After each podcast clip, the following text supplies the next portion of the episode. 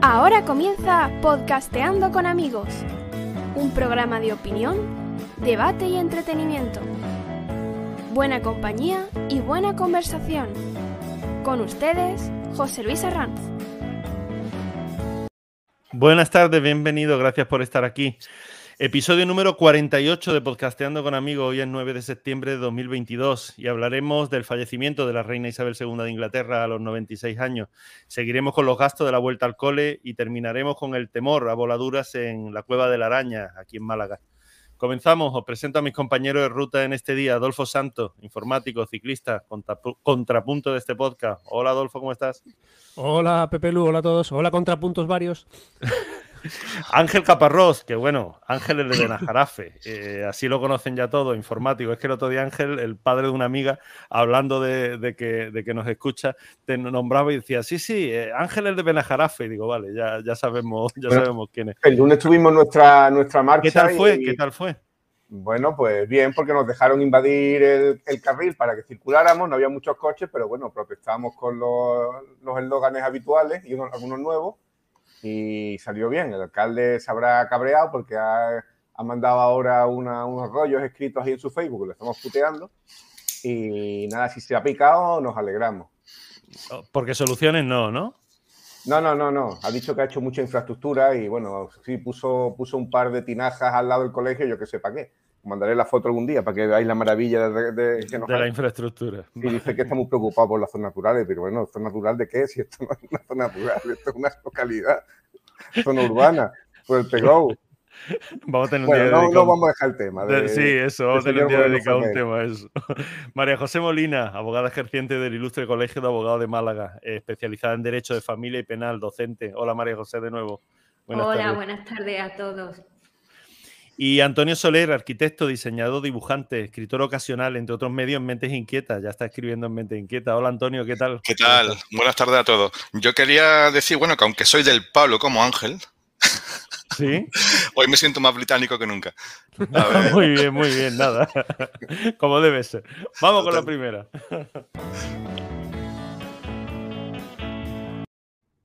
Fallece la reina Isabel II de Inglaterra a los 96 años. La monarca llevaba varios meses con un estado de salud muy delicado, lo que le obligó a reducir drásticamente sus actos públicos.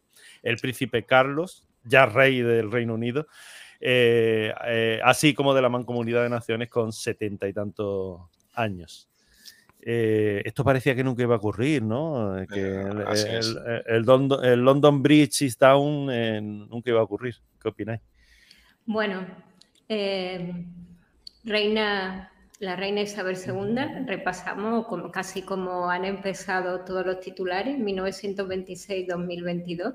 Prácticamente eh, todas las cosas entre ayer y hoy la han dicho, están casi dichas y seguiremos, seguiremos, seguiremos. Yo voy a, resaltar nada más una frase que he leído hoy, la verdad que me ha gustado, de Mick Jagger, de Rolling Stone. No voy, no voy a nombrar, eh, por respeto a la reina, el disco que sacaron en su tiempo.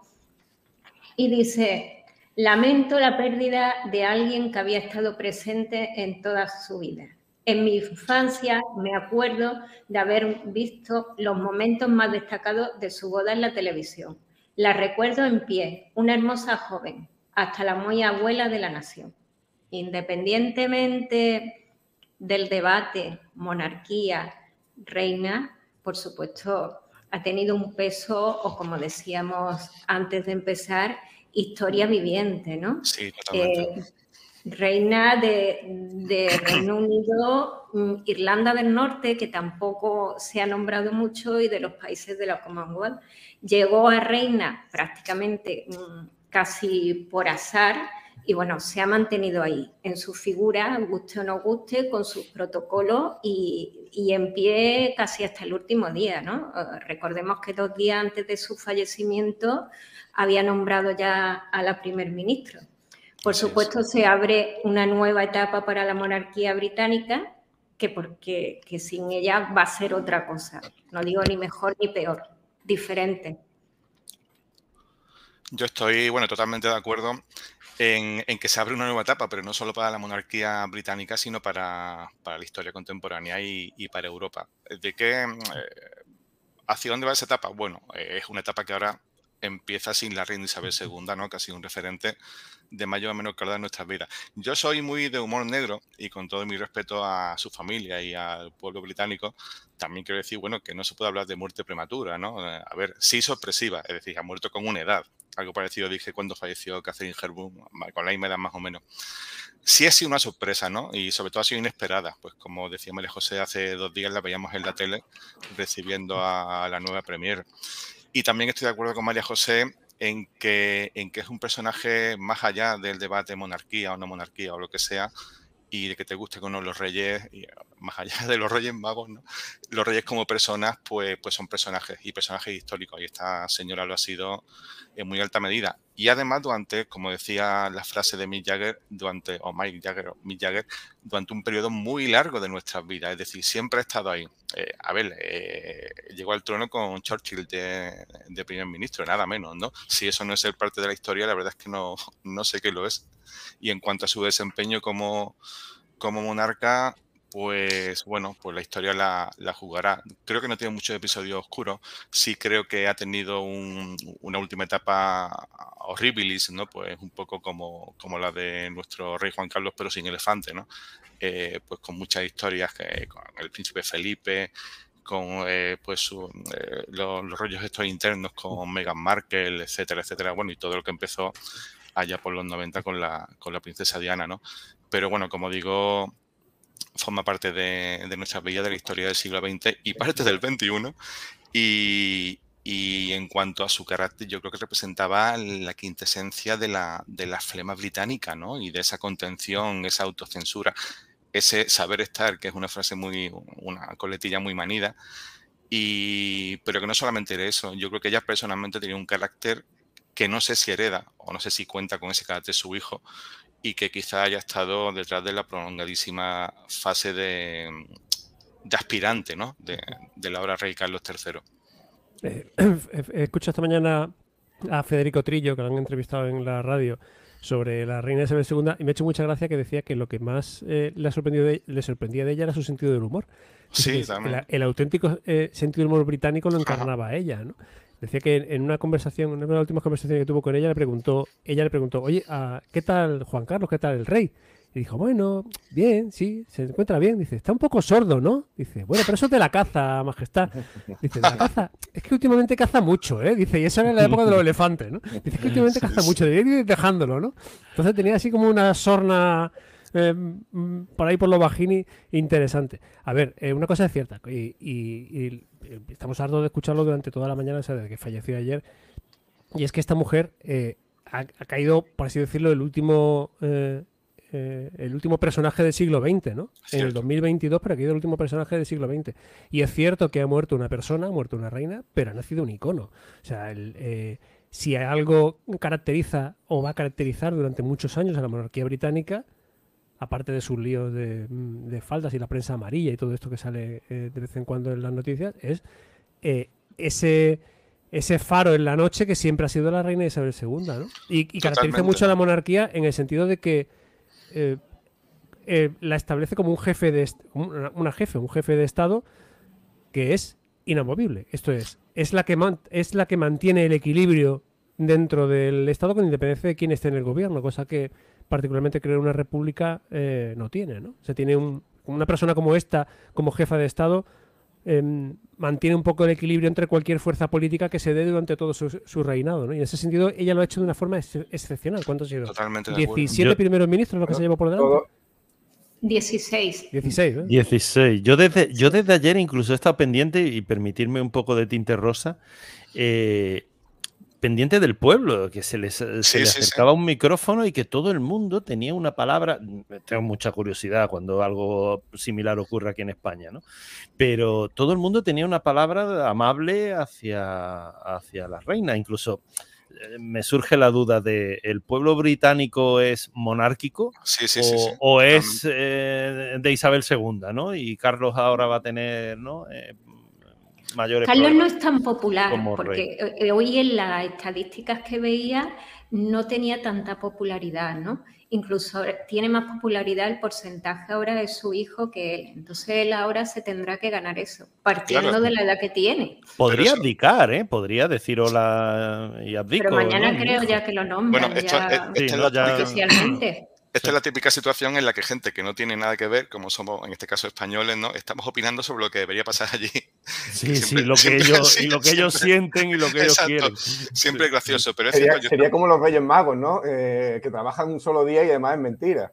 O sea que ¿Por qué en todos los podcasts me nombráis los Reyes Magos? Luego ya sabéis lo que digo. Es verdad, María José. Bueno, te yo- persiguen los Reyes Magos. Creo que, se, creo que ya es con maldad, ¿eh? yo- Bueno, hay una, hay una cuestión que no sé si podemos soslayar, que es que la reina Isabel es la cabeza de la reina de la Iglesia de Inglaterra. Sí. Todos sabemos que, Sí, bueno, que la, la Iglesia de Ingl- de Inglaterra tuvo un cimo con la Iglesia Católica desde, desde Enrique VIII, ¿no? Porque, bueno, no solamente por el tema de, de que quería casarse con, con Ana otra señora para tener descendencia, sino que, bueno, que no podían permitir que, que desde Roma se, les- se les intentara eh, poner límites a- al gobierno, ¿no? Pero también hay otra cosa, un detalle muy curioso, muy curioso, que no sé si vosotros sabéis, que es que si ella era cabeza de la iglesia anglicana, su marido, el, el príncipe Felipe de Edimburgo, era dios de una religión. ¿Mm? Sí, es cierto. Y una sí, sí, pregunta, por curiosidad. ¿Habéis visto algo de que el Papa haya dado el pésame o las condolencias por el fallecimiento de la reina? Creo que ella sí ha tardado un También día. es ¿eh? cabeza, es jefe del Estado soberano del Vaticano. Creo que, creo que sí. Vamos, no he visto al Papa hablando como tal, pero creo que una nota con el logotipo de, de la Ciudad del Vaticano, creo que sí, que en un- una nota de, ¿no? de estas de que ha dado el Papa, creo. yo esta mañana En Bueno, Euronews lo he visto. eh, alude, alude María José a, bueno, a declaraciones, en este caso de jefes de Estado y demás. Yo escuchaba esta mañana una de, de alguien del pueblo, de una mujer que decía que sin ella le va a faltar el aire. Eh, Hasta ese Mm, punto... Sí, el aire real, vamos. Sí, Sí, sí, sí. Hasta ese punto esa, esa señora tenía- había calado realmente en la... Y decíamos por ahí, decía Adolfo, que la forma en que, en que equilibra... Yo estoy de acuerdo en que, en que la monarquía como forma de Estado puede, puede funcionar bien, puede funcionar bien y, y servir de equilibrio entre, eh, pues, pues sí, ¿no? entre poderes y entre facciones, ¿no? Y que sea un referente único, ¿no?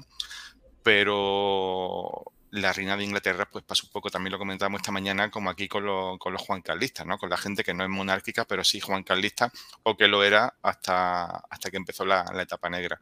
Eh, la reina, en ese, y ya lo he comentado antes por encima, la reina Isabel en ese aspecto sí tenía un historial impecable, hasta donde sé, ¿no? Ha estado rodeada de escándalos. La, también tenía por aquí anotado en algún sitio que si el siglo XX, desde su llegada al trono con, con Churchill y pues con todas la- las vicisitudes de la segunda mitad del siglo eh, y de la posguerra, por supuesto, y segunda mitad del siglo, el Inglaterra, el imperio, o sea, el imperio, ya no imperio, el Reino Unido, que venía de un imperio, ¿no? Su padre fue el último, el último emperador, si no me equivoco. eh, eh, tenía un concepto de grandeza, en el siglo XXI se ha, se ha- se ha caracterizado más por el amarillismo, ¿no? Por lo, pero puede que sea un signo de los tiempos, puede que sea un signo pues, de, esta, de esta sociedad que, que está un poco más pendiente del titular de consumo rápido y, por supuesto, del morbo que de, que de temas realmente de calado, ¿no? Permitidme que en el chat de YouTube, que están muy activos, Julio Almazán hoy saluda en inglés. Good evening, Spain. eh, re- rest in peace, eh, Elizabeth. Eh, Mache saluda también, pero ya en español. Está también Oscar. Y bueno, Julio Almazán comenta que en Argentina era muy, muy querida. No sé, Julio, si va con, con segunda por aquello de que nunca, de que nunca entiendo que sí. Exactamente, humor inglés. Julio Almazán también pregunta, ¿creéis que, que Carlos III podrá con tanta presencia? Y luego Maché cuenta una anécdota, dice, estaba paseando de incógnito con su guardaespaldas, la reina, y un, un turista le preguntó si conocía a la reina de Inglaterra, y ella le contestó que no, pero que su amigo, el guardaespaldas, que sí la conocía. Sí, ese es humor. Sí, sí, me, eh, previamente lo he leído antes de, leerlo ahora para todos y, sí, sí, es muy británico, muy british. Totalmente. Me gusta mucho ese, me gusta mucho, perdón, María José, ese estilo británico. ¿eh? Sí, Churchill era un genio en, ese tipo de humor. Sí, sí, sí, ese té de las 5, aunque ya probablemente muchos no se lo tomen, pero sí, sí, sí, me gusta. ¿Qué ibas a decir, María José? Perdona, te corto. Que también veía hoy, porque claro, hemos tenido que hacer el curso acelerado este de, sobre la eh, reina y Cambiamos su ayer el...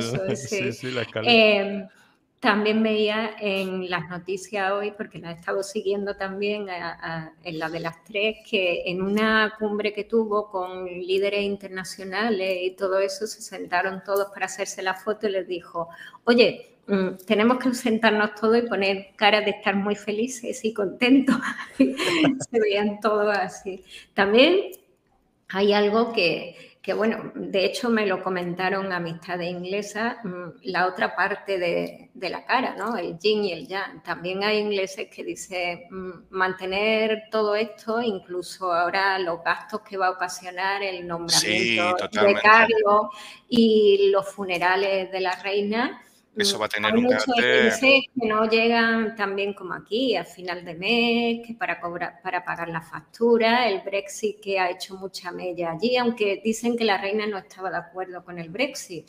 Y también que esta reina no opinaba, mientras que el, su hijo, Carlos III ya, el rey, eh, eh, bueno, a partir de mañana que será rey, dice que opina y se suele meter en muchos charcos. María José, es que la opinión del rey no le importa a nadie excepto al rey. Quiero decir, no debe de ser pública en ningún momento. Es que lo, bueno, o dentro de lo bueno que tiene una, una monarquía como esta, es que la opinión del rey es, es, indiferente. A nadie le interesa la opinión del rey. El rey está para mantener el equilibrio. El rey está para mantener un Estado, para ser mm, eso, un, un, punto de unión de cualquier fuerza política. De izquierda, de derecha, verde, azul o blanco, morada. Por eso dicen que... este futuro rey, digamos, a partir de mañana ya oficialmente, ahora mismo es oficioso, eh, este futuro rey es muy dado a comentar y entonces se mete en problemas. Perdona, pero, dado, a comentar, era el, marido de la, de la, difunta reina. sí, sí, su padre. El duque de Edimburgo, era una mina, eso no paraba. comentar hasta la patochada, ¿no? Era... Hombre, eh, estuve de visita oficial en China y le preguntaron, ¿qué le ha parecido China? Y dijo, espantoso, es todo espantoso. Y se quedó tan ancho. No, bueno, le dijo, es que estuve, he estado esta mañana así un poco leyendo, mientras, como el director no ha cambiado la escaleta, sigue a toda, a toda, a toda prisa. meter, un poco menos de viajar a Londres. Ahora es culpa de, Isabel II, ¿eh? que yo, es, que se nos ha, y menos mal que fue ayer, que llega a ser Ya han dicho que no iba a cambiar a todos. ya, pero bueno, empezando podcasteando. Eh, pues lo que decía el Duque de Edimburgo, que a mí me parece un tipo, siempre me parece un tipo genial, eh, tiene perlas como que le, eh, le, pregunta a un profesor de, autoescuela de, visita al tío en Escocia, le, presenta un profesor, le pregunta a un profesor de autoescuela escocés, dice, ¿cómo mantenéis a los nativos lo suficientemente sobrios para aprobar el examen? se queda tan ancho. Es que son, son dos normalidades, ¿no? Eh, quiero decir, eh, que a veces uno ve tan, tan encorsetado tanto a las monarquías, ¿no? A los reyes y demás, o, incluso a los políticos, ¿no?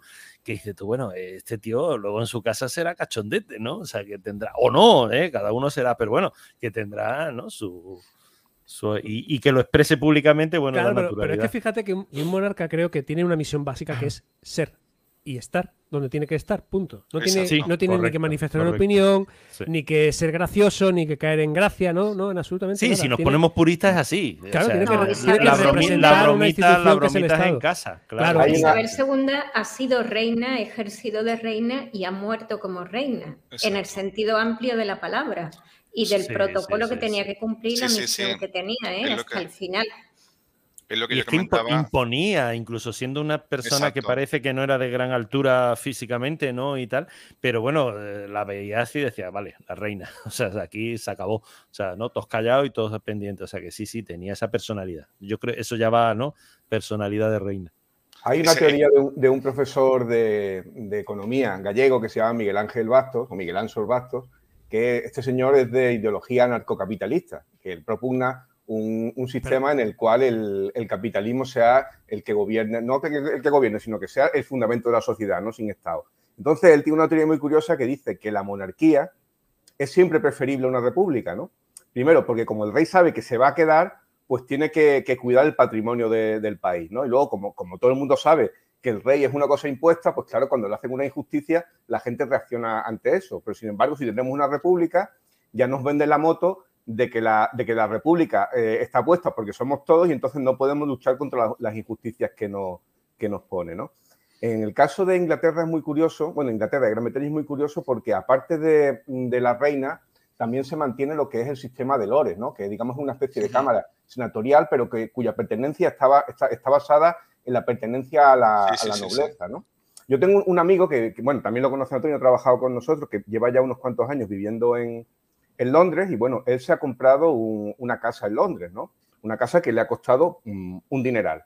Pero realmente no ha comprado la casa, sino lo que ha comprado ha sido el derecho a ocupar la casa durante 100 años. Y si se va antes de esos 100 años, pues la, casa, eh, digamos, recupera una parte proporcional al, dinero que ha pagado, ¿no? Entonces, fijaos cómo en Gran Bretaña se mantiene este sistema, digamos, de, privilegio, ¿no? De hecho, la, reina incluso podía vetar leyes que fueran contra, contra su patrimonio o contra, o contra ella misma, ¿no? El Parlamento tenía el, poder, es una cosa que es impensable en España, ¿no? En España hemos tenido un, rey Juan Carlos, porque bueno, que, vino muy pobre de, de, Estoril y estos años lo ha aprovechado para hacer un, un dineral, ¿no?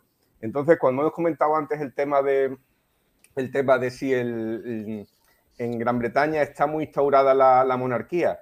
Bueno, pues posiblemente sí, ¿no? No tanto como en España, porque se ve, o parece ser que está más incrustada en lo que, en lo que es el, ser del, británico, ¿no? Exceptuando a, a los escoceses. Que, bueno, aunque se independizaran, yo creo que la reina hubiera seguido siendo reina de Escocia, porque ese título no lo perdía. Pero eso también tiene que ver con la larga tradición monárquica ininterrumpida ¿no? del pueblo inglés. Claro, ha sido, ha sido, muy estable. Si tú fíjate, hay, por ejemplo, vídeos de los sindicatos, los sindicatos británicos eh, a principios de siglo, ¿no? Entonces tú estabas acostumbrado a ver aquí los, los sindicatos eran sindicatos de, de, lucha política por el, por el comunismo, ¿no? En, cambio allí los sindicatos tuvieron las, iban con procesiones, iban, parecía una procesión del, del, Santísimo aquí, con, con, los, con los, las pancartas que llevaban, los, los, pendones, ¿no? Las ves incluso a veces terminaban en la iglesia. Y digamos que, en, Gran Bretaña se ha ido a Europa, pero es un poco como España, ¿no? Quiere decir que no es como el resto de Europa, hay, hay un bastante grande. Efectivamente, el carácter de isla, el carácter de que nunca fue totalmente latinizado por, Roma, ¿no? El, haber sido cabeza de un imperio. Ahí me da la impresión de que, bueno, decía antes Adolfo que, que, pasará a ser un icono la reina Isabel II, ¿no? La difunta. Eh, yo creo que estoy totalmente de acuerdo, pero además creo que a la altura de, de, una reina Victoria, ¿no? Creo que de alguna forma los ingleses son muy dados a, convertir en casi en santos eh, civiles a, su, a sus grandes monarcas, ¿no? y, que los cuidan, que los cuidan, que los cuidan. Efectivamente, como decía Ángel, aquí a primeros de siglo, bueno, Alfonso XIII eh, era conocido por los trabajadores, por el proletariado, la clase proletaria, no sé cómo se llama, mundo proletario era la forma en que se definía, en que se definían por los sindicatos, ¿no? Eh, como el baboso, ¿no? Y era por su, bueno, era, e, es un insulto, lógicamente, ¿no? Pero también sabéis que, bueno, que, que a ver, que, la vía de Palacio aquí en que no había el apego, que también había vuelto después de una regeneración, ¿no? Y que no había el apego ni esa continuidad que tiene que sí tiene el pueblo el pueblo británico y bueno todas tus eh, también tiene una memoria imperial que aquí, eh, que aquí curiosamente no tenemos, habiendo estado también el... ¿Sabes, Antonio, que, es notorio que, bueno, eh, lo comentaba el otro día creo que en, uno de los, canales nuestros, que el, eh, Alfonso XIII fue el, primer productor de cine porno de, de, España. O sea, le, gustaba, le gustaban las películas no vamos a llamar eróticas porque las películas son realmente pornográficas, ¿no? Y como claro, no había nadie que les hiciera, ni pues él encargaba las películas y digamos pagaba, no sé si llegó a dirigir alguna, ¿no? Pero esas películas están circulando por ahí, las podéis ver, ¿no? Sí, sí. Y eh, volviendo a la reina, dice, va a ser difícil que, ya no, good, good, ya no save the queen, ya save the king. creo que a ellos mismos, a los mismos británicos, les va a costar horrores una frase que, lleva durante cerca de ¿no? años. Yo creo que deberán de inventar otra, ¿eh? Que esta sí, mira, puede ser. Y vaya con la reina. Pero esta, para este futuro rey o rey ya, que, que tengan otra. Además, eh, eh, mm, tradicionalmente ha sido, cuando era rey, era God, Save the King and God Save the Queen. Tampoco lo, veo muy, muy Sí, pero probablemente tanto tiempo ¿no? con, con, ella, digamos, ¿no? que es complicado volver. Sí, sí, claro, tampoco es normal. Dios salva al rey o Dios salva a la reina. Lo repites 30 lo decimos en español. En el telediario, lo repites 30 veces en el telediario y, y, ya se te queda, ¿no? Sí, es como cuando pasamos de año. En las redes sociales un gran debate y al final quedará, ¿no? Y una cosa. Eh, hablando de, del nuevo rey, también veía yo hoy, bueno, la parte, digamos, positiva que resaltaba eh, Carlos III relativa a que era una persona muy preocupada con el medio ambiente y con rehabilitar las zonas urbanas de, Inglaterra, bueno, de las grandes ciudades y todo eso. ¿Creéis que eso puede tener un tirón fuerte en relación para que gane popularidad? O le queda mucho muy enemigo de, la, arquitectura moderna. O sea, él quería volver a que todo se arreglase. Que Antonio lo explique mejor porque Antonio vamos más tema, ¿no? ¿no? pero tiene razón Ángel en que era en que el, el, ahora rey Carlos III es un enamorado de la arquitectura y de la arquitectura además clásica en el sentido pues del, eh, del 18, 19 de, de, su país, ¿no? Bath y toda, y toda esa arquitectura así eh, pues muy eh, señorial, pero al mismo tiempo muy clásica, neoclásico inglés, ¿no? Y además, como sabréis, eh, a mí me, yo simpatizaba con la idea de que pintaba acuarelas cuando, pues con 30 o 40 años, ¿no? Él. Y respecto a lo que pregunta María José, sí, si no estuviéramos en un momento de pre-recesión, guerra, carestía, etcétera. Es decir, que a día de hoy a la gente le puede interesar, el, como bien dice Ángel, él es un casi enemigo de la, high-tech, de la arquitectura pues tipo Foster y compañía, que además surgió, surgió en, Londres y en otras ciudades inglesas. Eh, pero también es cierto que estamos en un momento, antes decía María José, que, mira, esta mañana, esta, esta, esta, semana, esta mañana escuchaba en la tele una frase de un tertuliano que decía que nadie entierra como los ingleses. Y es cierto lo que comentaba María José de que ahora, bueno, pues nos, nos aproximamos a, una, a unos días en los que vamos a ver, pues poco menos que una superproducción, ¿no? Eh, a todos los niveles, ¿no? Pero que también, y lo comentaba José Luis, eh, que buscar el equilibrio, la mesura, ¿no? Con, con el tema que, que decíais de que, bueno, que la gente allí tampoco llega a fin de mes, como no se llega aquí, ¿no? Y hay que, pues bueno, ha sucedido lo que ha sucedido, pero habrá que modular intensidades. En cuanto a, retomando lo de Carlos, lo de Carlos III, eh, tiene nombre de coñac. Eh, de Brandy de Jerez. De Brandy de Jerez, exacto. Eh, sí ha manifestado su intención de bonsaizar de aminorar al máximo lo que se llama la corte, ¿no? la gente que está ahí pululando, ¿no? Los, primos, decía, escuchaba también que Isabel II le había otorgado su fruto de palacios en la capital a muchos de sus primos, ¿no? No, no es nada de, de sino que, bueno, es así, pero que, Carlos III tiene la intención de pues eh, reducir al mínimo la, como ha ocurrido aquí en España, pero aquí ha sido también por, problemas, eh, por, otras cuestiones, ¿no? Eh, reducir al mínimo la familia real. y, bueno, en ese sentido sí creo que puede un poco sintonizar con la gente en un momento de, de carestía, eh, más que con otras cosas que ojalá en el futuro, pues cuando todo tenga, eh, todo se normalice, ¿no? Más allá de la guerra y demás, pues tenga, tenga otro tipo de, alcance. Pero ahora mismo las inquietudes culturales de, de Carlos, que, que bueno, que, que, las tiene, al pueblo pues puede puede venirle un poco, puede darle un poco igual, ¿no? Habrá que ver, Me voy a meter en un charco, Antonio, pero ¿no crees que de verdad el pueblo realmente necesita un poco de pompa y guato? Salido del charco. No, siempre, siempre. Yo, creo que los ingleses.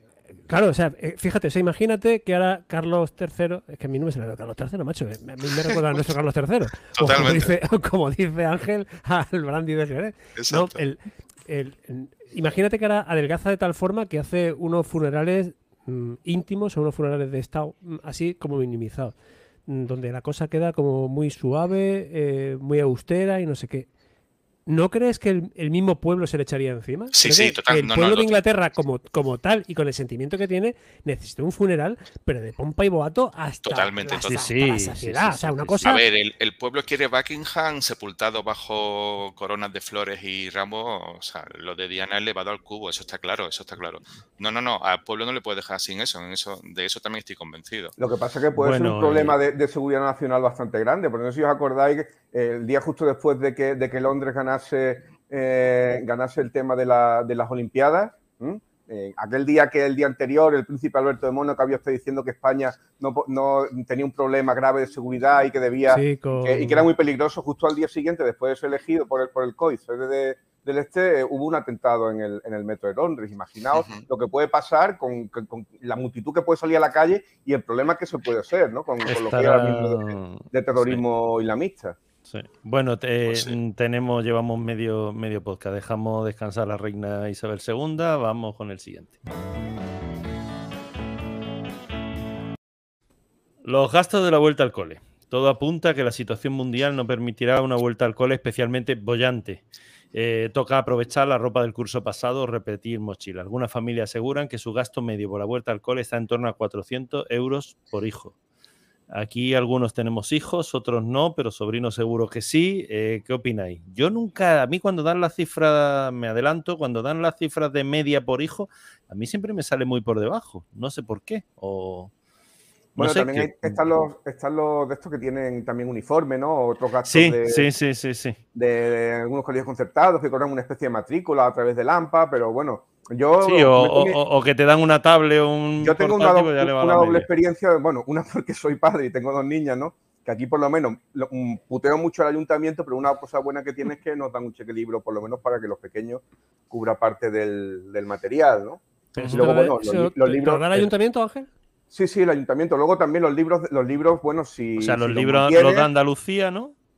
Si no, los libros, si, los tienes en la, escuela pública, eh, o, si entran libros nuevos, te, te da los libros, pero tienes que entregarlos al año, al año siguiente, ¿no? Eh, sin, sin, escribir, sin los ejercicios y sin, y sin nada. Bueno, y eso también aminora bastante el tema, ¿no? Yo, aparte de, la vertiente de padre, también tengo la vertiente de yo hace muchos años estuve trabajando para una editorial de, de libros de texto y, y bueno, conozco un poco cómo estaba el, tema por aquel tiempo, ¿no? Entonces muchas veces para la editorial era muy complicado, eh, digamos que se cambiaban libros, ¿no? Pero muchas veces cambiar el libro mm, representaba que el colegio te podía decir, bueno, si tú no vas a hacer esta putada, entonces te vamos a, te vamos a, cambiar la editorial y vamos a poner este, este, libro, ¿no? Entonces, no era tan, no era tan, tan sencillo tomar la decisión de, de, eso que dicen de cambiar los libros. Además, creo que tienen que estar cuatro o cuatro, años, Sí, sí, cuatro. También estaba el tema de que, bueno, de que eh, las editoriales fuertes, pues, hacían regalos a los colegios, lo mismo, lo mismo que los que, hacían, pues, los, las empresas farmacéuticas con los médicos, ¿no? De hacerle regalos y congresos, hacía lo mismo. Yo, yo he llegado a ver a una editorial, voy a decir el nombre, que ya me da igual porque hace un tiempo trabajo en eso, que Santillana que le regalaba un coche a un colegio, ¿no?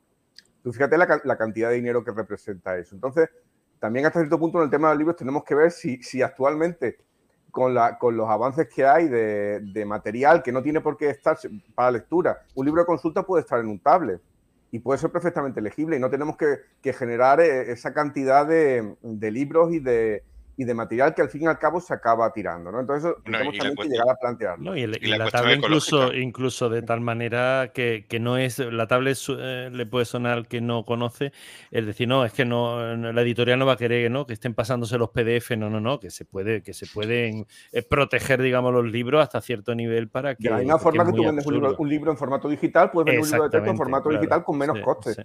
¿Mm? Ah, y las editoriales ya del coche pasaron, yo no sabía lo del coche, pasaron a portátiles y tal, y ahora ya, porque bueno, conozco bastante el entorno, ahora ya creo que llaveritos, pendrive, algún pendrive con algún, con el libro o con algunos ejercicios digital. Depende del volumen de alumnos que tengas, ¿no? No es lo mismo un colegio que tiene una. Bueno, sí, sí, hablo, hablo de centro, sí, sí, centro público, centro público. He estado hablando con, con bueno, eh, amistades y personas que, que son profesoras en colegio y todo eso, y bueno, le pedía que me detallara, por ejemplo, en su colegio cuál era el presupuesto que le daban a los padres para la huerta al cole de los niños. Y más o menos me estimaba que el material escolar estaba en torno a lo que le solicitaban allí, a 95 euros más. El uniforme, me dice, el uniforme vale 150 euros, en el que entra la farda, pantalón, jersey, camisa y chándal. Los libros, me comenta que los prestan de un año para otro y bueno, luego tienes que añadir las zapatillas, ropa, etcétera. Luego, y por supuesto, mm, como bien decía Ángel, distinguir si entre un colegio público, privado, concertado. Me decía esta persona que si era un colegio privado, si es un colegio privado, los libros los tienen que comprar. Luego, mi pregunta o el tema, yo para mí, eh, quedaría constreñido el tema en, la renta que tienen los padres de esos niños. Es decir, no es lo mismo para una persona que tenga un salario mínimo interprofesional hacer frente a una vuelta al colegio eh, con dos hijos, por ejemplo, a una persona que tenga un salario, mm, bueno, al año o anual de 44.000 euros, por ejemplo, que según el Ministerio de Hacienda y el Instituto Nacional de Estadística, en España llega a un 10% y por supuesto los tratan como si fueran personas ricas, mientras que, mm, por ejemplo, este mismo Instituto Nacional de Estadística y el Ministerio de Hacienda habla que mm, familias o personas que tienen un salario de 15.000 euros al año están en un 33% y más o menos estarían casi en los umbrales de la pobreza. Luego explicaré una fórmula que tienen para ver y contabilizar las unidades familiares. para mí, ya digo, queda el tema dependiendo de los ingresos y todo eso. Y a ellos resaltar que hay personas, vaya, mm, y en determinadas barriadas o en determinados lugares que están viviendo un poco casi de la caridad o de lo que le dejan. Luego hablarle de tablet, ordenadores, incluso cuando fue la pandemia, conectarse a través de plataformas de internet y todo eso, sí, porque tienen un móvil para toda la familia. Exacto, ahí se abrió una, una brecha no, quiero yo hablar de brecha digital ni de, ni de cuánto supone el esfuerzo eh, económico, y voy a decir esfuerzo fiscal, el esfuerzo económico que supone para cada familia vuelta al cole. Estoy con Pepe Lu, que yo cuando hago los números con las medias que salen en los medios de comunicación, a mí las cuentas no me salen. Mm, yo nunca he llegado a desembolsar esos precios medios que, de los que hablan las, las noticias, los medios de comunicación. Y, y mi hijo ha pasado por muchas etapas escolares y por muchos colegios distintos. Ahora está en la universidad y estamos en otro orden de gasto. Pero lo que es en la vuelta al cole, en, la, en primaria, secundaria y bachillerato, nunca ha llegado a, esos órdenes de magnitud. Bien es cierto que no le puedes exigir a nadie que compre una tablet. Bien es cierto que en Andalucía, que no sé si en el resto de España, en Andalucía tenemos la, ventaja que los libros, por así decirlo, son gratis. O sea que los libros eh, se dan como en préstamo y los devuelves al cabo de los, dos años en la enseñanza obligatoria debía ser así. Nos da la impresión, eh, antes del, programa hablábamos un poco del en plan abuelo cebolleta de, otros tiempos, ¿no? Nos da la impresión de que el tema de la vuelta al cole, y lo habéis señalado José Luis y Adolfo con, la cuestión de la cifra que se da, se publicita y que parece que te tienes que mentalizar de que los 500 pavos los vas a palmar por hijo. ¿No da la impresión de que la vuelta al cole se ha convertido en una campaña más? Una campaña más de la. es una campaña, más. Una, campaña de venta, de venta, como las reuniones, el día del padre, el día de la, madre. Y la, vuelta, al cole pasa por todos los centros comerciales a, comprar los 15 bolígrafos, dos paquetes de folio. Las mochilas duran un año o menos, ¿eh? Eso, ahí estamos, sí, sí, sí. es, que, es que parece que la, dice mochilas, eh, mochilas a un año eh, lápices, cualquier cosa parece, y dice, hombre, ya tienes que controlar. Yo, hay mochilas que duran, lógicamente, más de un año. A nosotros, ya que estamos de abuelo cebolleta, creo que nos duraban ¿no? bastante, bastante más de uno y de dos años. A ver, pero es que no hemos, no hemos, eran mochilas, eran. Sí, eran tipo así, tipo cartera. Tipo sí, sí, la, la, mía chica los, los tenis le duran dos meses, los, destroza. ¿Qué, ¿qué, qué? La mía pequeña, los tenis, ya se los puedes comprar de la marca que sea, día lo que sean, le duran dos meses. Bueno, ahí es que hay un tema de, obsolescencia tanto en los materiales como, como, en la, como en la decoración, en la temática. Es decir, yo estoy absolutamente perdido. Perdido, no sé si lo que se lleva ahora son los, los pin pin boys, los no sé cuántos, pero, pero es que tienes que llevar en la mochila o del- del- del- de, de la serie o de los personajes o de la serie de novelas juveniles o infantiles eh, del momento. Eso, Y eso si, es no así. de, y si no de Vans, es la supermarca. es Exacto. brutal, eh, brutal la, la capacidad que tiene esa marca de. La mía Sí, lleva, un- lleva- una de. Se la hemos, hemos encargado ahora, una, una mochila de, de Jurassic World con el, con el Velociraptor Blue. Eso Vamos, es casi eso- un clásico ya. Sí, sí, sí, sí, sí. Pensé que eso ya estaba pasado de. No, hombre, es como la mía, la nueva. las mías ya el- son la, más la grandes. nueva, la, nueva, la nueva película se ha estrenado este año. Pero claro, hay familias que, que, por ejemplo, Maché está diciendo en el chat de YouTube, las mochilas pasan de moda y hay que llevar una nueva cada año. Exacto. Pero Hay familias que tendrán que decirle a sus hijos y no quedará otra, de decirle, mira, la mochila ha pasado de moda, pues te aguantas con la que hay, porque como todavía no se caen las cosas Pero es que pero de moda, porque no llegamos al ¡Un final, momento! O sea, La de verdad año estoy entrando. destrozada. Ni moda Pero- ni, ni leche. Pero, pero claro, o sea, ¿cómo Sí. que ni moda? ¿Pero qué moda? Ni qué moda. O sea, pero de verdad estoy entrando en ese juego. O sea, es como si. No, no es que el niño tiene que llevar la- las eh, Nike Air Jordan porque si no, no es feliz en el colegio. Me lo has quitado de la, narices. de la Sí, cabeza, sí, sí, Hombre, sí. a ver, si, si hay algo que se inventó en los colegios que es súper fundamental y maravilloso es el uniforme. Todos los niños iguales. Ahí no hay modas ni puñetas. Que se le fastidia el pantalón, se le compra otro y punto. Sí, y es idéntico. de Tergal, ¿no? Aquellos que Claro, y es Eh. idéntico. Por favor. Todo, claro, a ver, que soy, soy un firme defensor del uniforme. Primero porque democratiza. Mira, no si vas a meter a un niño en un colegio, que, que- que yo lo he dicho muchas veces, que al fin y al cabo es una cárcel, coño, encima no le pongas, no le pongas un, un- un uniforme de Pero rayas. si yo pondría el uniforme en los trabajos. O sea, si yo soy, yo soy de la Esto me ha opinión que- recordado a Pink Floyd, los en este caso. de-. Claro, pero, pero oye, oye, que, que- que- que si una cosa tiene bueno los británicos, unido con la, con la noticia anterior, es el uniforme en los colegios. Todos los niños o niñas uniformados y todos van iguales. Oye, punto. A mí eso me Disculpa- parece disculpadme súper un- mal. paréntesis, dice Julio Almazán. Dice: Nosotros forrábamos los libros y cuadernos con fotos de coche y tal. ¿Te acuerdas, Adolfo, de mi carpeta de Marta Sánchez? ¿Cómo olvidar? Ala. Oh, ¿Cómo olvidarlo, verdad? No lo cuentes. No lo... Oh, no sé qué, si quieres cuéntalo, pero vamos, no hace falta. ¿Cómo acuerdas? Sí. Sí, sí, sí, qué bonita era. Aunque Vale, ya podéis seguir. Cierro el paréntesis. ¿Qué? Eh, una cuestión. Eh, a partir de cierta edad ya, o bueno, a partir de la adolescencia o juventud, incluso ahora, eh, se- eh, con la preocupación que hay sobre el medio ambiente, tendemos a comprar o lo vemos como algo incluso alternativo el comprar en tiendas de ropa de segunda mano, eh, que hay cada vez más, ¿no? Se ha puesto muy de Eh, moda, sí. Yo el otro día estuve. Sí, está muy de moda. Yo también reconozco que alguna cosa he comprado. Entonces, en noticias a lo mejor que salen como que los niños heredan ropa de su hermano. Yo- cuando era pequeña, la- mi hermana, porque yo era la mayor, heredaba ropa mía. Parece como un, un despropósito, como un signo mm, de que, eh, de, bueno, de una pobreza absoluta. Sí, Cuando que- luego a lo mejor estás comprando ropa de segunda mano que estás, está en la idea de aprovechar algo que ya se ha producido, eh, que es más original que todo Es eso. como contra- contradictorio, ¿no? Claro, mira, José, es que heredar la ropa de tu hermano es así como de pobre y comprar en una tienda de segunda mano es como muy cool, ¿no? O sea, es maravilloso. Sí, Exacto, sí. Punto sí. No sé, A cuando la ropa la haya usado alguien que tú no conoces y no sabes dónde se ha De- metido la ropa. depende, la, mía, la mía mayor es, actualmente es autárquica porque eh, se ha hecho una cuenta en Vinted. Entonces, bueno, la ropa que ha llevado pues, durante el año que no le gusta, pues coge, la pone en Vinted. Y bueno, ahora cuando termine el programa tengo que ir a llevar dos paquetes. Que yo no sé, entre estas dos semanas he llevado ya 15 paquetes. De hecho, niña, a vendes ver, por Wallapop y a ver, a ver aquí el, el saldo y del saldo no os voy a decir el saldo de ropa que se ha buscado porque a veces la vende más barato, pero como sea una cosa que haya desaparecido, eh, vamos, lo, lo clave. Y además es curioso porque la mayor parte de los paquetes van a Francia.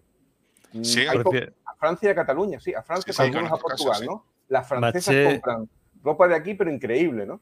Entonces ellas tienen sus gustos muy particulares de, cosas coreanas y japonesas y la ropa que ella le gusta.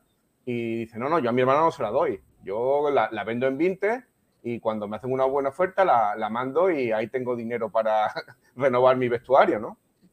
Que decía Maché, com- eh, comenta que el uniforme es lo más práctico, que no tienes que pensar ponerte cada día. Yo como padre recuerdo la época de, de uniforme, aunque no era obligatorio al ser colegio público, pero lo había, entonces era muy cómodo, no había que estar pendiente, ay, ¿qué te quieres poner o qué, te, o qué decido que te quieres poner? ¿no?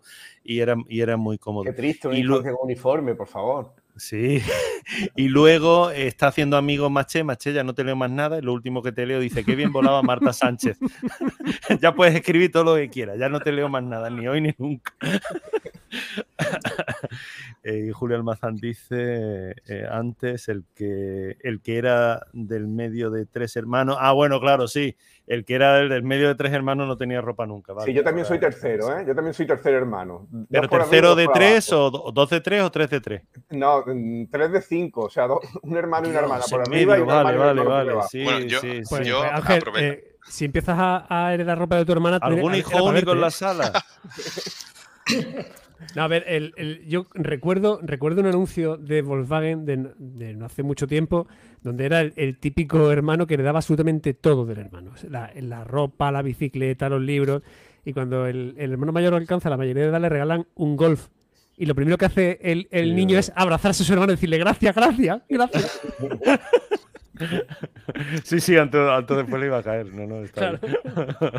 Retomando la cuestión de la, de la añoranza, ¿no? De los tiempos pasados, que no sé si fueron mejores, fueron distintos seguro. Eh, bueno, Adolfo Ángel y yo compartimos colegio. Yo también, Maché, te quiero mucho, perdona, estoy con él. que me dice Maché, no seas malo conmigo, sabes que te quiero mucho, yo también. Sigue, Antonio. No, que decir, no sé- 30 no- segundos que tenemos que si no, no Sí, hablamos de la no cueva de en la vuestro- araña, que En vuestro Ángel caso, José Luis y María. José, si realmente esta histeria de comienzo del curso se vivía. Eh, mi- en nuestro caso, al menos en el mío, se trataba de ir a comprar los libros que te los vendía, eh, eh, te los vendían en la sala de plástica Sí. y, y punto, no había más historia. Además, no se utilizaban, ¿eh? la mayoría no se utilizaban.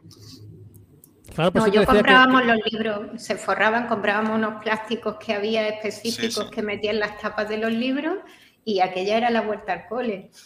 Sí. Era curioso que a veces al vecino que era del curso inferior se le dejaban, se le regalaban, o sea que no había esto que ahora, ¿no? Que yo de hecho ahora mismo estoy porque ya mi hija empieza primero la, la chica, primero bachillerato y ahora ya es hay que comprar los libros, ¿no? Ya es, mira, pues otro del curso de segundo está vendiendo este libro a tanto, ¿no? Ya eso se ha... Eh, bueno, mm, vamos a por el último, ¿vale? Es que si no, no, no, no, no nos entra. Temor a voladuras en la cueva de la araña en Málaga. La Asociación Española de Espeleología y Barrancos ha interpuesto una denuncia ante la Fiscalía Especial de Medio Ambiente para evitar la voladura al haberse descubierto unos hitos geológicos únicos de relevancia mundial. Fuentes de la Junta de Andalucía han asegurado que es falso que haya autorizado nada relativo a la actividad en el entorno de la cueva y que la zona sigue perimetrada. De verdad que yo la he visto solo por fuera, tú Ángel sí creo ¿no? que has estado más de una vez dentro. ¿De verdad que, que, mm, puede haber un intento de, de llevarse parte de esa cueva por delante? de- Bueno, yo no sé, a lo- yo, espero que no me demande nadie, porque pero yo hablo de, yo hablo de oídas. Mi, mi familia, yo tengo bastante familia que ha trabajado en la, en la fábrica de, de cemento, ¿no? Y tristemente, bueno, pues mi, mi abuelo murió en la fábrica de cemento en un accidente laboral y mi abuela materna también murió en, un accidente laboral en la- yendo a la fábrica de cemento. Entonces yo tengo una especie de, de amor-odio con, con la financiera y minera, como es ahora, por, por motivos sentimentales, ¿no? Luego yo he tenido familia trabajando, trabajando en, la, en la mina como mecánico y también como, como cantero. Y bueno, mi padre no quiso nunca trabajar en... o sea, tú siendo hijo de, de fallecido, de gente que trabaja allí, podías trabajar en la mina, no iba, te iba a falta trabajo. Mi padre no quiso nunca trabajar allí, Hablamos, disculpa Ángel, de la, de la fábrica La Porla. De la fábrica de la Porla, efectivamente. bien, ¿no? El bien. tema ya lo hemos tratado en algún problema. Ah, sí, lo sé, lo sé. Sí, hemos hablado. sí, y sí. bueno, y, y, y todos, si conocía gente que trabaje allí o lo que sea, más de uno os habrá dicho alguna vez, dice, mira, aquí eh, hemos volado lo que no tiene nombre, ¿no? A veces hemos visto algo de eso y lo hemos tapado un poco y hemos intentado, no, la, vamos, la empresa ha intentado no seguir por ahí, pero como allí no había ningún tipo de, de control y aparte, bueno, eran, lo- eran la- los tiempos que eran, pues, pues bueno, Eso ha sabéis- pasado sabéis que la- siempre, Sabéis ¿no? que la Tiene fábrica está al, lado. está al lado del complejo de la Cueva de la Araña, que, que, Claro. digamos el, el- el barrio, el barrio nardental más antiguo de Europa o el único que se conoce, ¿no? Claro, Un vamos a ver. de cueva que justo que es como una cáscara de nuez. Por el otro lado, ¿Que era visitable, Ángel, dijiste tú no? Es visitable. visitable. Hay un centro de interpretación en la araña, Sí. eh, con bueno, algunas Que cosas he- que allí nunca son réplicas, otras no, pero totalmente visitable y las cuevas son visitables. De hecho, la, la cueva hay gente Sí. que la, la alquila, o sea, grupos de gente de meditación, puedes alquilar la, la cueva o, o pedir permiso para hacer allí meditación, porque es súper curioso. Entonces en la cueva subes arriba y llega un momento en, en el que entra un poquito de luz por la ventana, te, cuando, cuando, cuando la, vista se te, se, te, se te acostumbra a la luz, mm, aquello, aquello es muy curioso experimentarlo, ¿no? Digamos, hay gente que va allí a, a meditar, ¿no?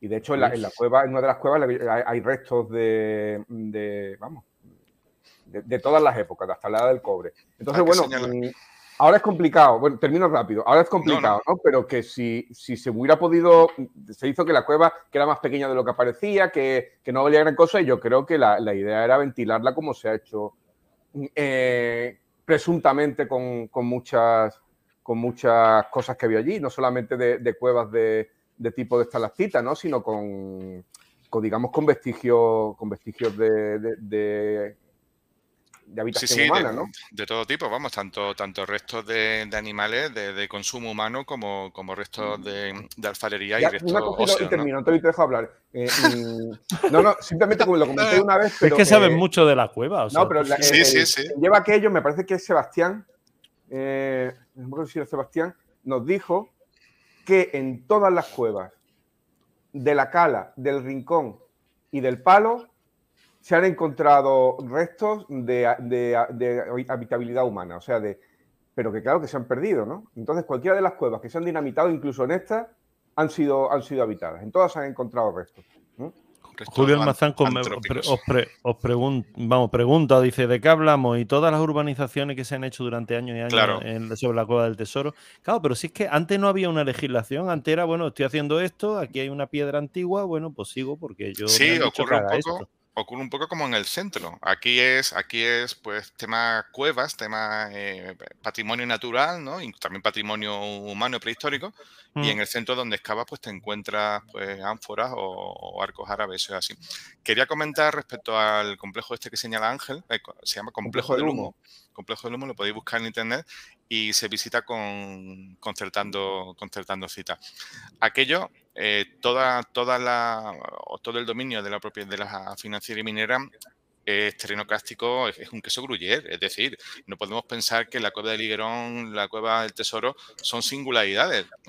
A ver, todo aquello está, está perforado por la acción, por el propio material, por la acción del agua, tanto marina como, que llegaba a un nivel mucho más alto, como hipogénica, o sea, de, de agua de lluvia y de sustrato y de, nivel freático, de agua subterránea dulce, y aquello evidentemente se ha ido horadando y, creándose todo este tipo de, formaciones que están ahí. Como dice Ángel, se habrá dinamitado lo que no está escrito y lo que no y lo que no figura en ningún sitio. Esto simplemente pues se ha, se ha pillado a tiempo, no sé a tiempo de qué, porque a ver si, si prospera el, la paralización. Eh, yo de estas cosas también me sorprende, eh, no soy espeleóloga ni nada, eh, pero este tipo de, de cuevas, estuve el otro día leyendo que estaba, eran de una caliza superior, que nada más hay en Puerto Rico, en Australia, en Eslovaquia, de una singularidad tremenda y que lleguen a estos extremos, ¿no? Creo que en esta semana se le está dando visibilidad para evitar las voladuras, más las medidas cautelares que han pedido en la Fiscalía por delito medioambiental y otros varios pero luego, sin embargo, hay otra cueva en Andalucía, mm, por ejemplo, la de Pulpí, en Almería, que está súper protegida, eh, tiene ya una promoción, van a cantar allí y todo eso, y sin embargo, esta como que no interesa, ¿no? Depende de qué y dónde. Yo sé que, bueno, detrás de todo esto está la cementera y toda la, explotación económica, pero deberían de, de medirlo todo con el mismo rasero. Hace, hace unos, mm, puede ser 20 o 25 años, eh, se hizo una especie de oferta a la, a la, cementera para que se fuera de aquí. Porque claro, eh, una cementera es una empresa de lo más contaminante que existe, ¿no? Hay muchísimos casos de gente con, con cáncer de pulmón que vive por la zona de araña y eso echa a la atmósfera lo que no tiene nombre, ¿no? Entonces, claro, la opción era irse a Río Frío. Y la gente de Río Frío, que cultivaba ahí sus, sus truchas, dijo que, que allí no se ponía la cementera ni, ni de coña, ¿no? Y bueno, la cementera sigue aquí. La cementera en el sitio donde está es un sitio que no, que no debería estar. Yo no sé qué interés económico tiene, ¿no? Pero desde luego los terrenos de ahí valen mucho más de lo que pueda generar la cementera en mucho tiempo. Además, sobre todo teniendo en cuenta que se trae el cemento de Turquía ya. Yo no sé si merece la pena o no. Si no recuerdo mal, la cementera se inauguró, no sé si en el 15 o se comenzó en el 15, en 1915 me refiero. Hay fotos de aquella época que todos habréis visto. Y estaba, evidentemente, eso estaba completamente desvinculado de, núcleos urbanos. Eh, y además no existía la concienciación ecológica y sanitaria pues que, pues que existe hoy. Lógicamente es una... Bueno, también ocurre en Carboneras, que hay una, creo que es en Carboneras, sí, hay una cementera allí eh, eh, prácticamente en la playa, ¿no? Eh, es, una cosa singular. Evidentemente hay, una, hay unas emisiones que por muchos filtros que lleve, que lleve eso están saliendo en forma de, polvo muy, muy, muy fino que provoca, como dice Ángel, patología respiratoria. Y, pero bueno, hay un continuo debate y un continuo conflicto entre diferentes asociaciones y, la cementera, pero lo que, lo que manda es, como siempre, pues el money, ¿no? No, que me hace ya, poderoso caballero. decía que me hace un poco de gracia Ángel, ¿no? Que en el sentido de que, hombre, que la cementera, que hay que quitar la rayita, que esos, esos terrenos valen con pastizal. Para, quiero decir, al final, mm, para más especulación urbanística, para seguir teniendo esa arquitectura especulativa que mm, mm, brinda la costa desde prácticamente. Va a ser eso siempre, va a ser siempre mejor que se hagan a lo mejor urbanizaciones con algo de verde que, aquella producción de. Que, no, que no defienda la cementera. ¿no? que, no defiende la cementera, pero si es una zona de un rico patrimonio arqueológico, lo mínimo es protegerla y no abrir de nuevo la veda, o sea, quitar la cementera para poner una Se ha destruido. Lo, malo es que, la, lo malo es que la, montaña que hay justo detrás, que, veis desde la autovía cuando pasáis por, la autovía, hay una montaña que no sé si ya al final será o no, pero eh, era la continuación de la fábrica. Es una montaña también de caliza que se supone que tiene para 200 años de, de, trabajo. Pero que se ha destruido, yo, me, he perdido, he tenido que perder el... De todo.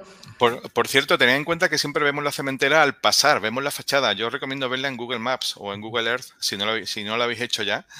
Y, bueno, que veáis el, perdón, el alcance y, el impacto que tiene eso, ¿no? Lo que se hace, ha comido. Hace muchos años era el, el motor de, de, la zona, porque la gente que trabajaba en la, cosa que tenía sus tierras en la sarquía, eh, en las zonas cercanas no, las uvas no daban para vivir. Entonces, pues, eh, trabajaban en el campo y trabajaban en la fábrica, en los dos sitios. Y con eso conseguían sacar, sacar familias adelante, pero eso ya no es así. Ya no tira tanto del personal como en aquella época, ¿no? la cementera, al menos por colegio, es visitable. Y al principio de la cementera, si no recuerdo mal, toda la zona de la araña eran eh, las casas de los trabajadores de la fábrica. Sí, exacto, correcto, allí, allí, no existía ningún enclave de población autóctona. ¿eh? Estaba la torre y me parece que el cuartel de la Guardia Civil sí estaba por aquí. En, en el 1910 o por ahí estaba. En las fotos antiguas creo que se ve el cuartel de la, casa, de la Guardia Civil, que ahora mismo es el centro de interpretación del complejo del humo. Ángel, quiero, quiero, quiero entender que a ti te lo han contado, no lo has vivido, ¿no? ¿De qué? de 1910. No, descubras eso. una vez la foto de, Hay fotografías muy bonitas de, la. A ver si el abuelo Cebolleta va a ser abuelo de verdad. en la serie esta de un fotógrafo francés, Ruisin, si a no lo me mejor nació en 1800 y pico, Ángel. Mm, seguramente. Conocía a la reina Victoria. Exactamente, sí, sí. Probablemente cuando era princesa departió con ella. Es inmortal. No, yo, yo tengo. Quiero decir. Tenemos la mala, la mala costumbre de escuchar las historias de los mayores y, guardarlas. A mí siempre me ha fascinado las historias que contaban mi padre, mi madre, mis abuelos, de, bueno, los que he conocido, ¿no? De, aquella época. Yo pienso que es una cosa que no, que no se debe perder. Yo a veces las cuento a, mi, a mis niñas y dice, hay que ver las cosas que cuenta papá tan... Digo, pero es que bueno, si es que si es que hay que saber de dónde viene. Sí, broma ¿no? aparte interesante, sí, que ciertas cosas pasen de sí, generación que tienes, que tienes que saber que tu abuelo era, era capaz de una de una cantera y, y, tu, y, tu, abuela y tu bisabuela era cocinera y limpiadora y, de ahí venimos, ¿no? Y si donde estamos pues ha sido porque bueno, nos han, enseñado lo que es el trabajo y lo que es el progreso, ¿no? Y, que tienen que saber los niños de dónde vienen. Somos fruto de ellos, sí. Totalmente. Nos hemos puesto de una espiritualidad, ¿eh? eh es que muchas veces creen que son, yo qué sé, que, que, han nacido así por, por, son hijos de un marqués o nietos de un marqués, o, pero bueno, que, que venimos de ahí, de, de gente trabajadora, la mayoría, ¿no? Sí, hay que conocer las raíces de dónde viene uno. Por cierto, no sé si llegáis a, llegaste antes de que acabe el programa, llegasteis a. no le despía a Pepe Lu, no le despía a Pepe Lu. Que no, no, no, no, no, no. Decir simplemente que el lunes. Te he, dejado, te he dejado de puro porque queda un minutillo de. Venga, Antonio, vale. el lunes en el rectorado de la universidad, en el parque, hay una conferencia sobre la cuestión esta de la cueva, la que habrán llamado Cueva de, de la Maravilla Blanca, sí. Pero, a, ver, lo, que no me habéis conseguido aclarar ninguna, y mira que llevo un rato escuchando, es si de verdad, para parecer la noticia escuchando de verdad? Sí, sí, no estaba durmiendo, cierto. Ah, la, información que, que había era que iban a volar en 24 48 Efectivamente, horas. sí, a mí eso me ha extrañado. sí. Y de eso hace días ha debido ser. Pero han llegado a volar o no? Ah, tú lo, sí, lo- ¿te consta, María José, que lo han suspendido? En principio sí, están Sí, sí, suspendidas sí. por las medidas cautelares que se han pedido en fiscalía. Ah. Ahora tendrá Sí, que sí, sí. resolver el Sí, juez. por el principio de precaución. No hay nada como tener un experto en derecho en la sala, ¿eh? es lo mejor, eso es indiscutiblemente lo mejor. Bueno, lo que haga la cementera con, con la experiencia jurídica, no sé lo que hará, igual me vuela. Sí, sí. Bueno, pues voy a aprovechar este momento para despediros, porque eh, no hemos llevado ya la hora, la hora de programa. Eh, ya sabemos que Ángel nació en el siglo XIX y, y con esa noticia no, nos quedamos. Nos vamos hasta el próximo. Ángel, eh, gracias. Gracias Chao. a ti. Bueno, ya sabes que puedes contratar a Ani Gartiburu, que ahora mismo, como estamos tratando temas del corazón, puedes contratar a Ani Gartiburu, que la han Ahora que sí, tú Corazón, crees, mira, pues puedo, puedo, puedo hablar con él. ¿Pero tú crees que tendrá tirón mediático como el nuestro? No sé, tú dices que te gusta más Cristina Pedroche, pero a mí me parece más fina. ¿Verdad que la sí? La... Sí, sí. Bueno, bueno, lo, lo- lo analizaremos. Eh, Adolfo, eh, gracias, hasta el próximo. Me acabo de imaginar una carpeta tuya con Cristina Pedroche y cómo iba a terminar. Eh, No, gracias, favor, Pepe gracias no, a todos por estar ahí. carpeta no, tener a Cristina Gracias por Pedroche estar aquí, ahí. vale. pero Y gracias, y nos carpeta vemos en ya. la próxima. Eh, muchos habrán dicho Marta Sánchez, ¿quién es la de Ole Ole, no? Eh, que muchos no conocen al grupo, quiero decir. María José, eh, un placer de volverte a haber tenido aquí, gracias. Hasta otro día. Yo abogo porque contraté a Jaime Peñafiel, ya os lo dije. Más Sí, es verdad. más. Hubiese sido perfecto para, para el tema de la, de la reina. Eh, Antonio, ¿tú tienes que alguien que sugerir que venga al podcast? Pues no, me quedo con Peñafiel también. eh, También. Pues ya puede está. ser Y tú, y, divertido. tú, y tú mismo. Gracias. Hasta otro día. a Antonio. vosotros, buena tarde, un abrazo. Adiós a todos. Volvemos pronto. Gracias. Saludos. Hasta aquí el programa de hoy. Gracias por compartir este tiempo con nosotros. Hasta pronto.